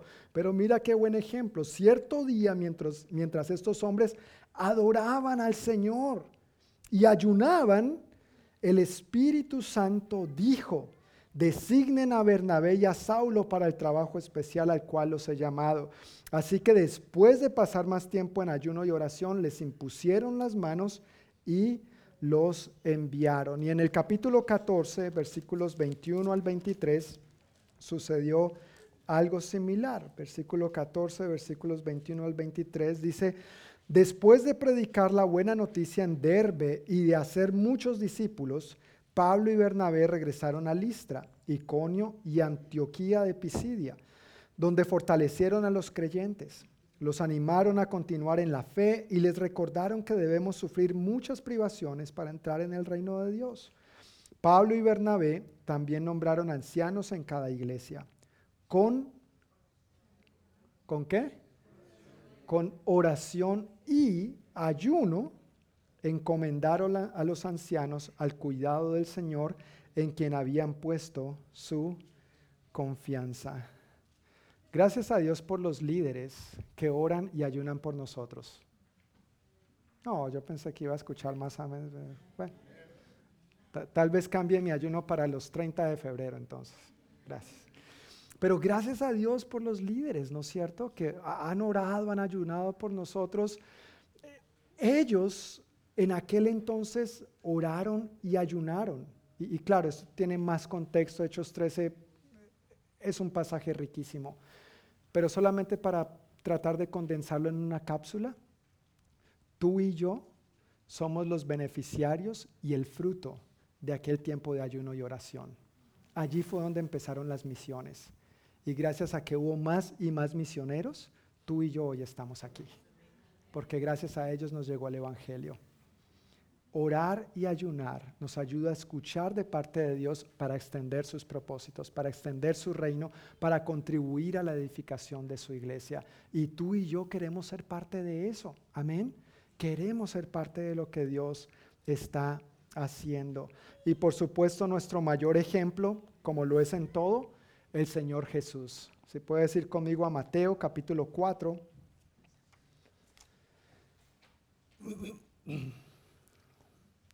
Otro pasaje tal vez bastante conocido. Mateo 4, no vamos a leer toda la historia, pero solamente los versículos 1 y 2.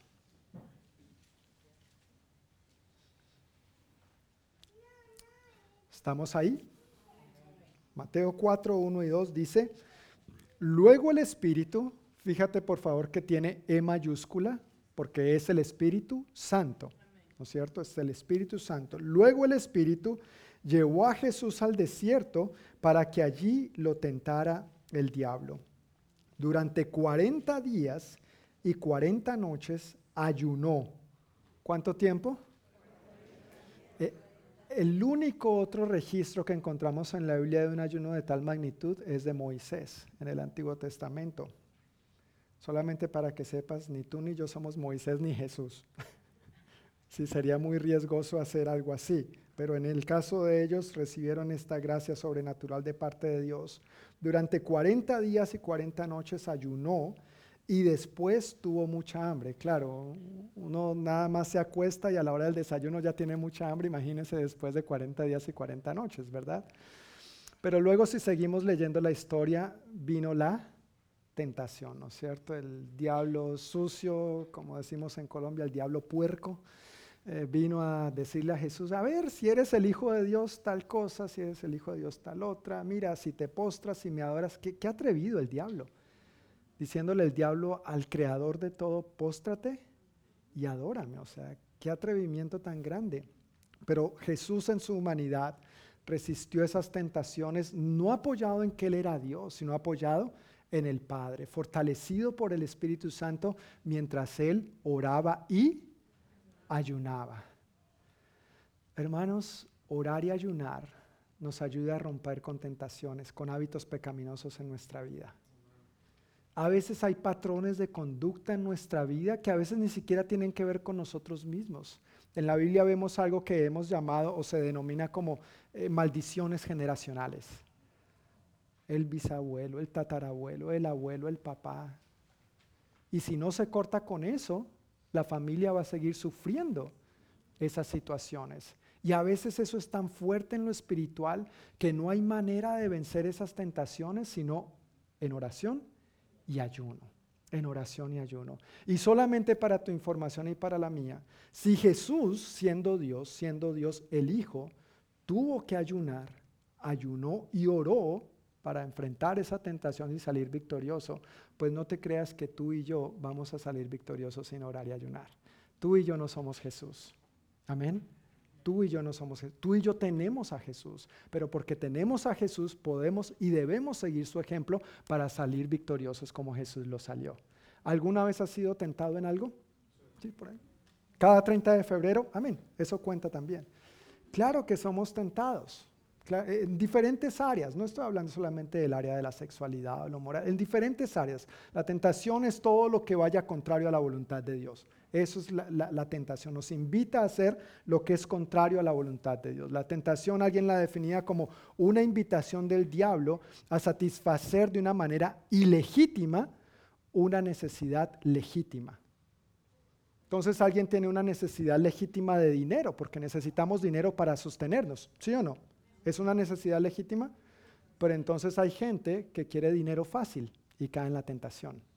Porque el diablo le dice, mira, aquí te puedes ganar un buen dinerito haciendo esto. Nadie se va a dar cuenta. Nadie se va a dar cuenta. Ni en la iglesia se van a dar cuenta. Tranquilo, no hay problema. ¿Es una necesidad legítima la sexualidad? No, hermanos, yo pensé que...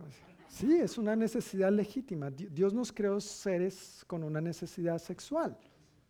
Es una realidad. Pero ¿dónde se satisface esa necesidad?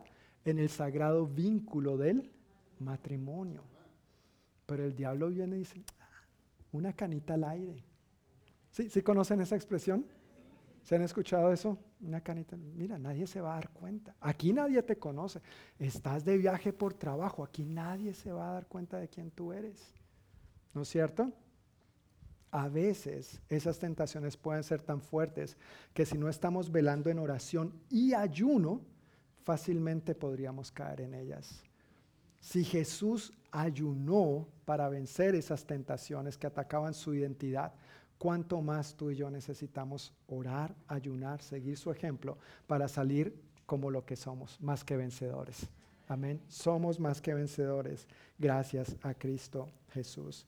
Así que esos son solamente algunos ejemplos que quería mencionar y resaltar, tanto del Antiguo como del Nuevo Testamento, en cuanto al ayuno. Y de estos mismos pasajes quiero ver el propósito de ayunar.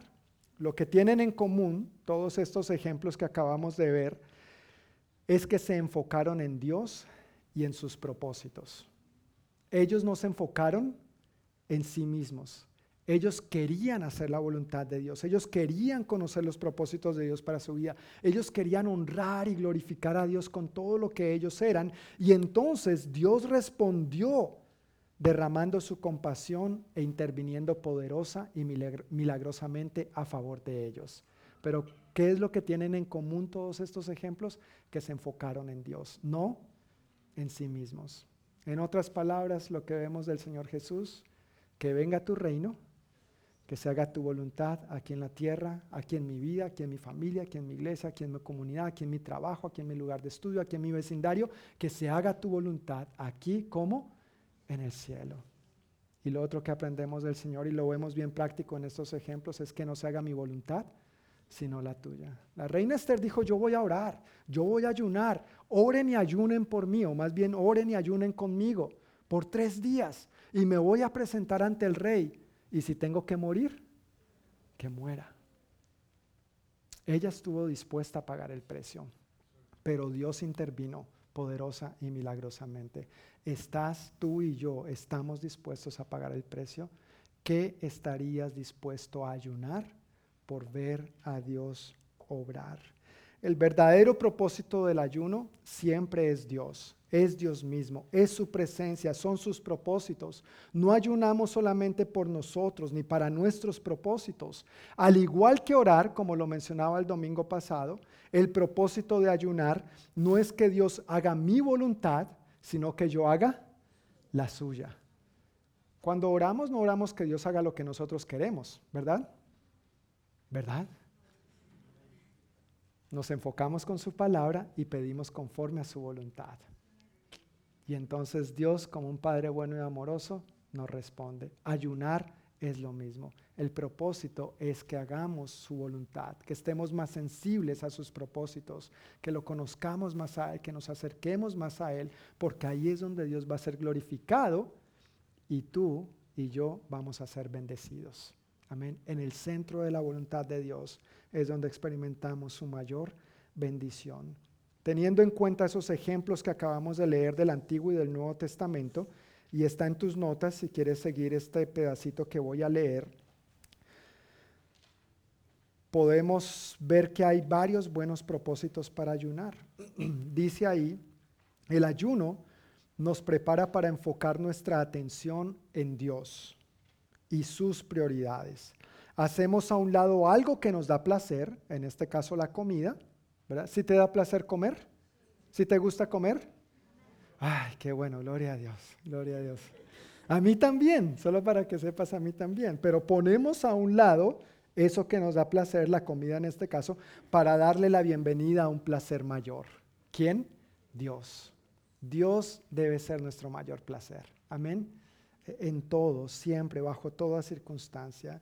En el ayuno dejamos de alimentarnos físicamente para alimentar nuestra disposición de abrazar a Dios y sus propósitos y el gozo que viene con ello. Mira, cuando nosotros sabemos que estamos caminando en los propósitos de Dios, cuando sabemos que estamos haciendo la voluntad de Dios, y, seguramente tú lo has experimentado en más de una ocasión, e, es algo indescriptible. Cuando tú sabes que estás en el momento y en el lugar correcto, es algo que no cambiamos por nada ni por nadie. ¿Lo, has vivido eso en algún momento de tu vida? Yo, creo que sí, ¿verdad? Yo creo que sí. Pero no es verdad también que queremos vivir eso más a plenitud. Amén en nuestro día a día, en la familia, laboralmente, ministerialmente, con la familia en Cristo, nuestros sueños, nuestros anhelos, nuestros proyectos, queremos experimentar esa plenitud, ese gozo que viene de habernos enfocado en el Señor, de haber abrazado sus propósitos y de caminar en ellos.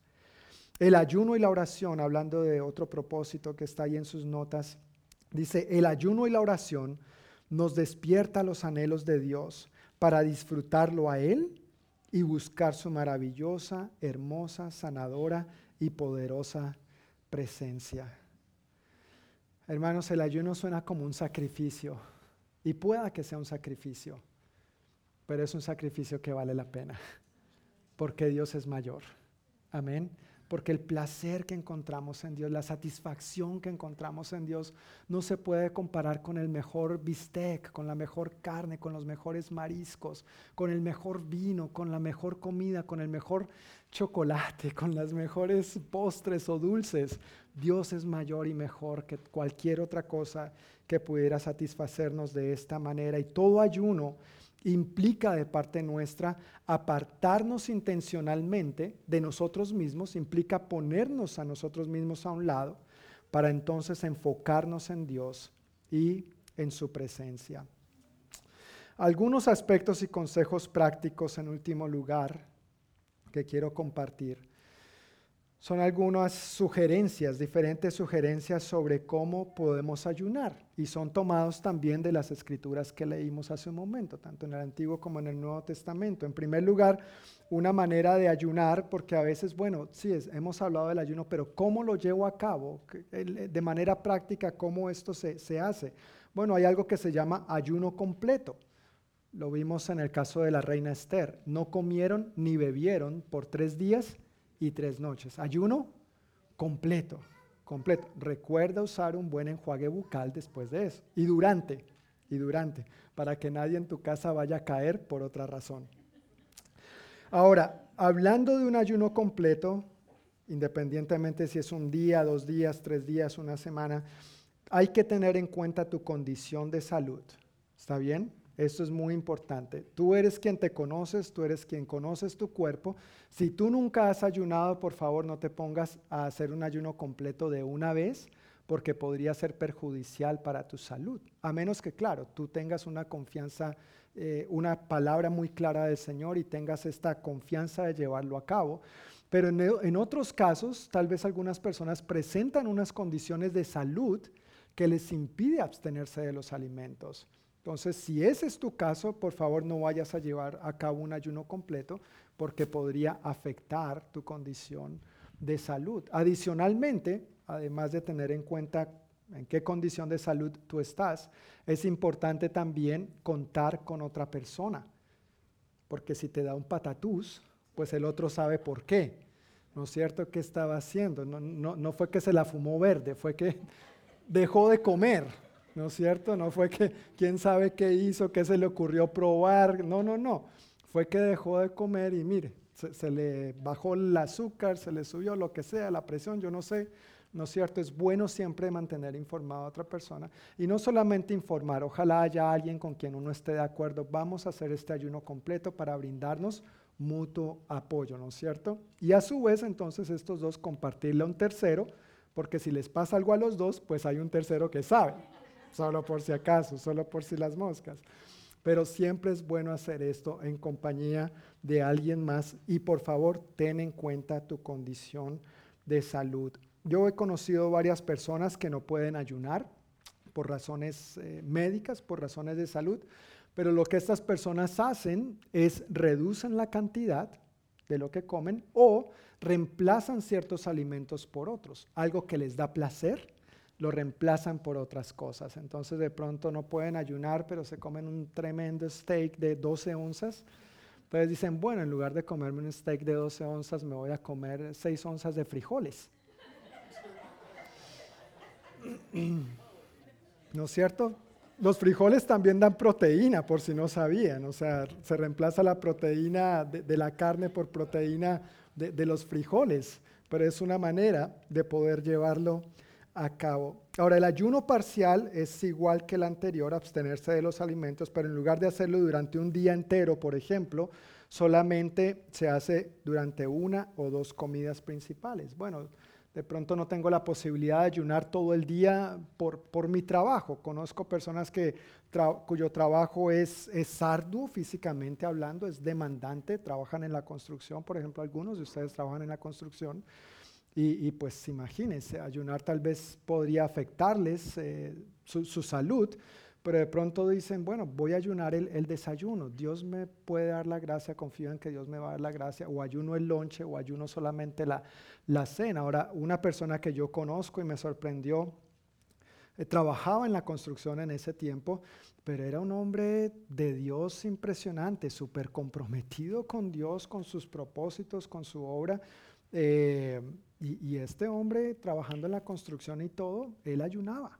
Él se echaba su ayuno encima, pero era algo que él hacía habitualmente. Él ya tenía ejercitado su cuerpo, no era algo que él hacía cada 30 de febrero, sino que era parte de su vida. Era como un Daniel, básicamente, un hombre con convicción, con compromiso, quería hacer la voluntad de Dios. Y ustedes, hermanos, los que trabajan en la construcción, saben que a veces es un, un mundo donde es muy fácil contaminarse de diferentes maneras. Bueno, este hombre quería mantenerse íntegro para Dios y su familia. Y él dijo, aquí el diablo no le voy a dar lugar, aquí no va a encontrar entrada y yo voy a mantenerme para el Señor. Y Dios le daba las fuerzas.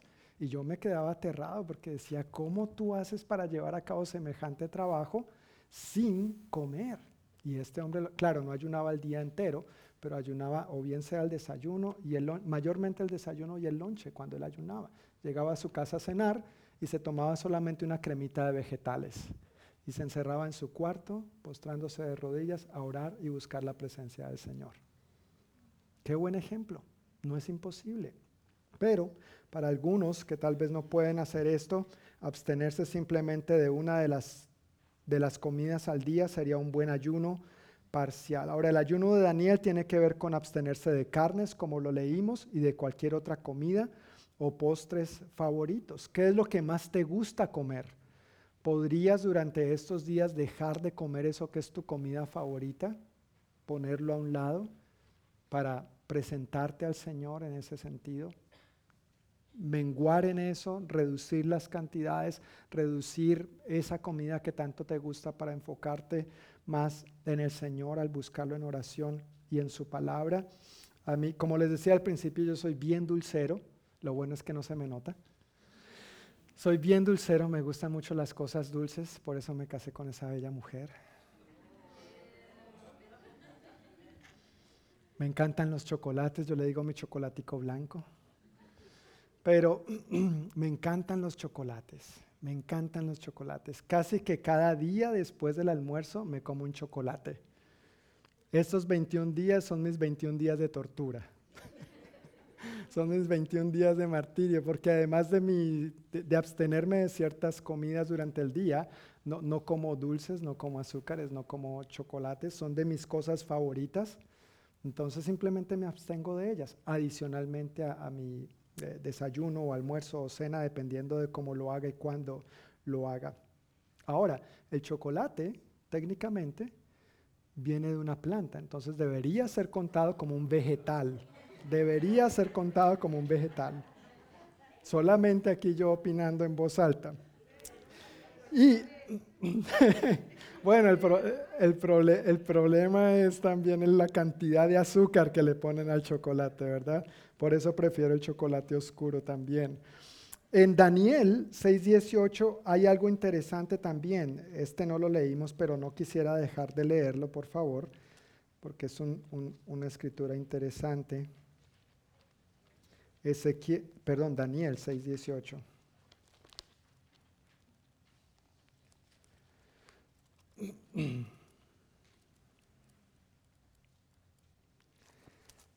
Esto fue cuando al pobre Daniel le tocó duro, al Daniel de la Biblia. Aquí fue cuando lo echaron al foso de los leones. ¿Recuerdan esa otra parte de la historia? Lo acusaron injustamente, lo echaron al foso de los leones porque no había nada más que hacer. El rey le tenía gran aprecio y le costó, se lamentó haber tenido que, cumplir esa ley con, Daniel, a quien apreciaba tanto.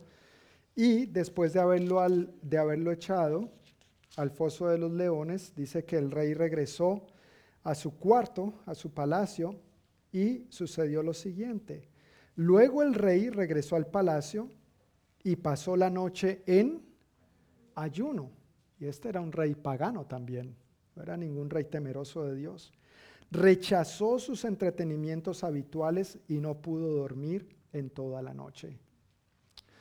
Algunas personas también ven que rechazar o poner a un lado ciertos entretenimientos habituales es considerado una forma de ayuno en algunos casos. Y hoy en día, por la era en la que vivimos, la era tecnológica en la que vivimos, algunos hablan de ayunar los medios, los medios electrónicos, los digitales. Es interesante cuánto tiempo uno a veces pasa en el celular. Yo personalmente no soy mucho de redes sociales, siento que a veces eso me hace perder mucho el tiempo, así que me abstengo muchísimo de eso. Pero eh, hay quienes dicen, ok, durante estos 21 días yo no voy a entrar o no voy a usar a mis redes sociales, o lo voy a hacer por un periodo de tiempo muy cortito. Algunos tal vez dicen, no voy a ver la Rosa de Guadalupe. No, pero aquí nadie ve eso. No voy a ver televisión, no voy a ver esta serie. Ay, pero John acaba de empezar la novela. Digo, la serie, la serie. Está tan buena, está en plena trama, ¿cómo hago? Me la pierdo. Bueno, solamente lo pongo sobre la mesa, ¿no es cierto? Ahora, no se trata de solamente abstenerte de la televisión, de las redes sociales, de los videojuegos, de cierta tecnología, eh, aún de, de, los deportes. Si tú eres una persona que se ejercita frecuentemente y piensas ayunar, pues ojalá no te ejercites mientras ayunas, porque podría darte un patatús, ¿no es cierto? Pero en lugar de usar ese tiempo en esas actividades, lo que haces es enfocarte en Dios al orar y leer su palabra, ¿no es cierto? Eso es algo de cómo podemos ayunar los entretenimientos habituales. Y es importante, ahí ya en los últimos tres puntitos dice, determinar por qué estás ayunando. ¿En qué estamos pidiendo y esperando la intervención de Dios? Yo, personalmente tengo unas peticiones delante de Dios durante estos días y quisiera invitarte a que tú también no solamente ayunes y ya, sino en qué estás esperando, anhelando ver la intervención de Dios en tu vida, en tu familia, en tu contexto, en tu lugar de trabajo, por quién estás orando, qué quieres que Dios, qué quisieras que Dios hiciera. ¿Cuál es el milagro que estás esperando de Dios?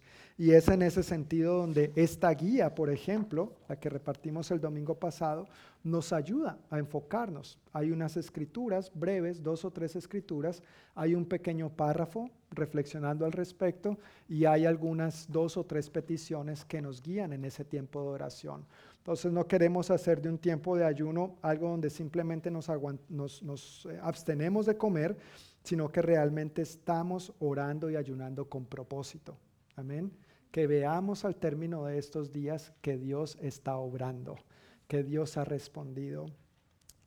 También es importante planificar el tiempo que vas a dedicar para orar y leer la Biblia cada día. Si te has dado cuenta que si uno no es intencional con ciertas cosas, simplemente el tiempo se va. Y la Biblia y la oración no es la excepción. Si no apartamos tiempo intencionalmente para orar y leer la Biblia, simplemente el día se pasa porque ocupaciones tenemos suficientes. Pero en medio de todo eso, que orar y leer la Biblia sea una prioridad. Amén. Que orar y leer la Biblia sea una prioridad. Y otra recomendación bien importante es mantenerte bien hidratado. Al momento de ayunar, hay que tomar mucha agua. Es importante tomar mucha agua. Tu cuerpo lo necesita, tus riñones lo necesitan, tu corazón lo necesita, la presión sanguínea lo necesita.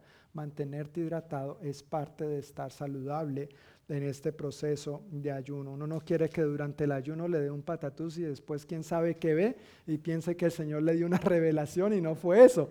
Fue que simplemente le dio un patatús y quién sabe qué cosas vio mientras estaba inconsciente, ¿no es cierto? Queremos estar seguros de que estamos atendiendo y escuchando al Señor y su palabra para nosotros. Amén.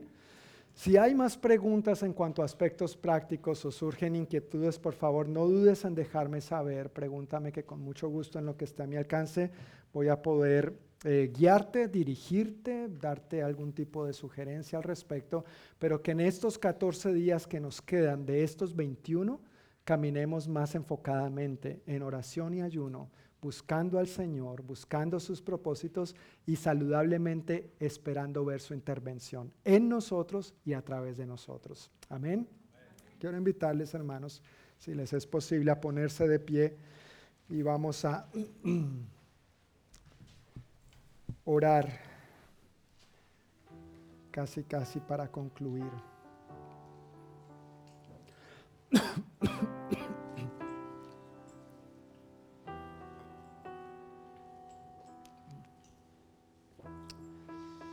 El ayuno, la oración y la palabra son herramientas poderosas que Dios nos ha dado para acercarnos más a Él, para enfocarnos en su voluntad y pedir su intervención milagrosa donde lo necesitemos. Comencé diciendo que el título del mensaje hoy es ¿qué estarías dispuesto a ayunar para ver a Dios obrar? ¿Verdad? Ese es el título del mensaje de hoy.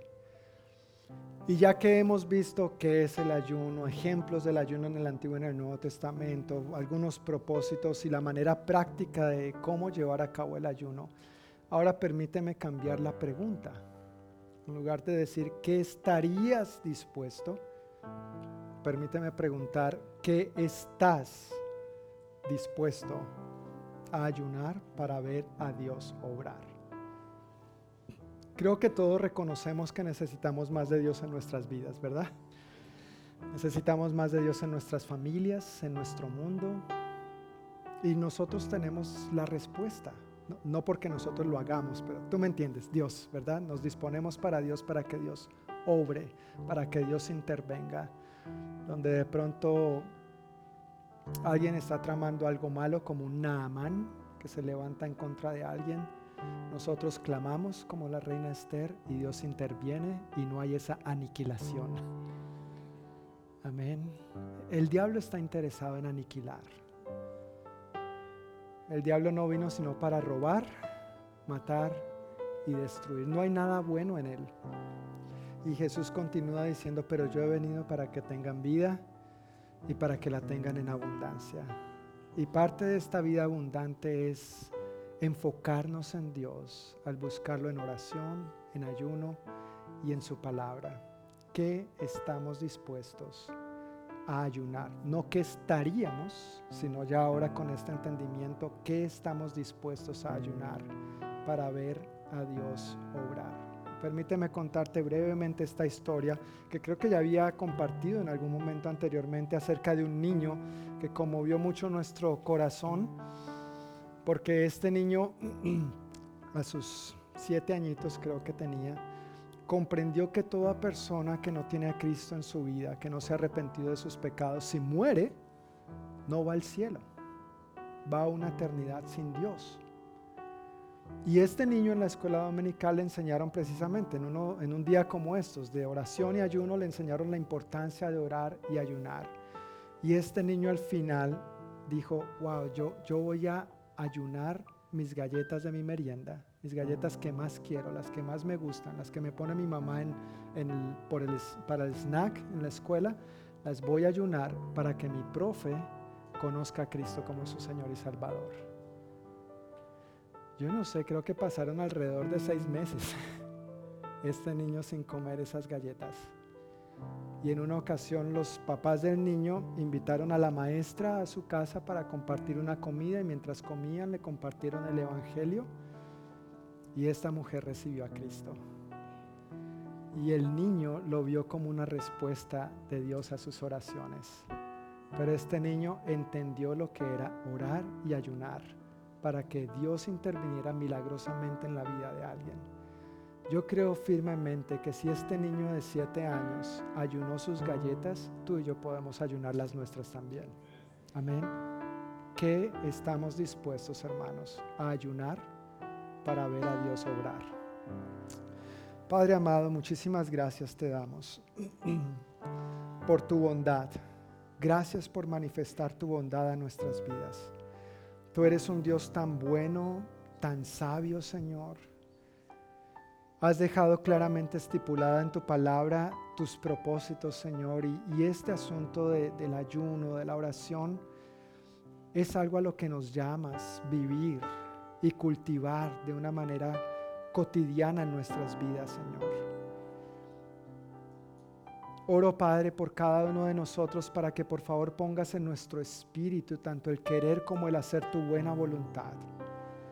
Que durante estos días que nos quedan de oración y ayuno, no solamente nosotros como iglesia local, pero con tanta familia en Cristo a lo largo y ancho del planeta Tierra que están en este mismo sentir, nos unamos para clamar por tu intervención poderosa, Señor, en este mundo que tanto te necesita.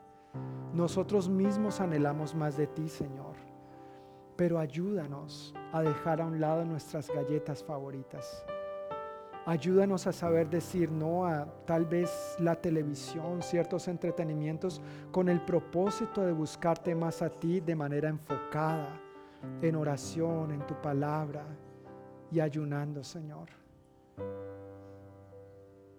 Padre, nuestras familias te necesitan más. En nuestros hogares te necesitamos más, Señor. Nuestras comunidades y vecindarios, nuestra ciudad, Federal Way y sus alrededores, Auburn, Tacoma, Seattle, Bellevue, Kirtland, Kent, Renton, Des Moines. Señor, anhelamos ver más de tu gloria. A veces nos alarmamos tanto por la violencia armada, Señor. Vemos las noticias y casi que hay día que no paran los atracos, los tiroteos, los robos a mano armada, los asaltos, los accidentes. Y no queremos quedarnos de brazos cruzados, Señor.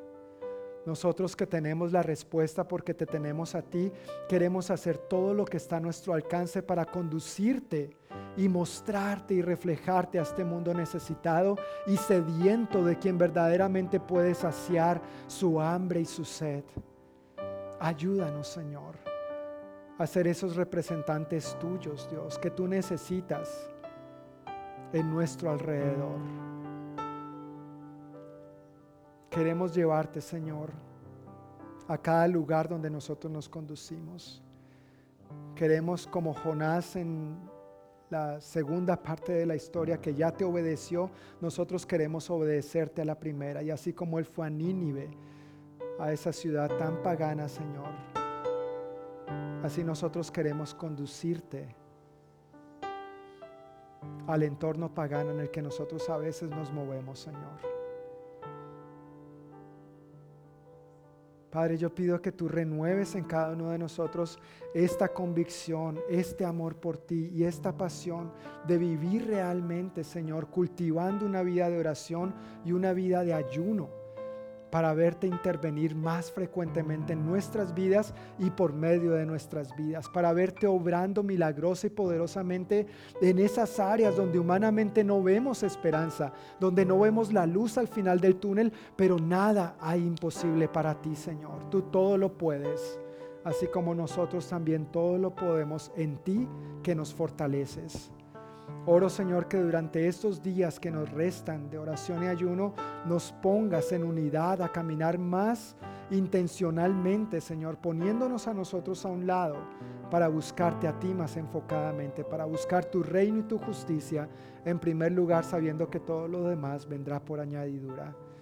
Oro Padre que en el transcurso de esta semana, por favor, nos recuerdes y nos mantengas viva y fresca y en la superficie, en nuestro corazón y en nuestras mentes, esta palabra que de ti hemos recibido hoy, no solamente para tener más información, buen conocimiento, pero para llevarlo a la práctica en lo que esté a nuestro alcance hacerlo, Señor, conforme a las posibilidades de cada uno de nosotros. Bendice por favor nuestras labores, bendice la obra de nuestras manos, guárdanos de todo mal y peligro, por favor bendícenos en buena salud, Señor, y llévanos con bien de regreso a nuestros hogares ahora, en el nombre de Jesús. Amén y amén. Amén, que el Señor les bendiga familia, reciban un fuerte abrazo y con el favor de Dios nos vemos el próximo domingo a la misma hora por el mismo.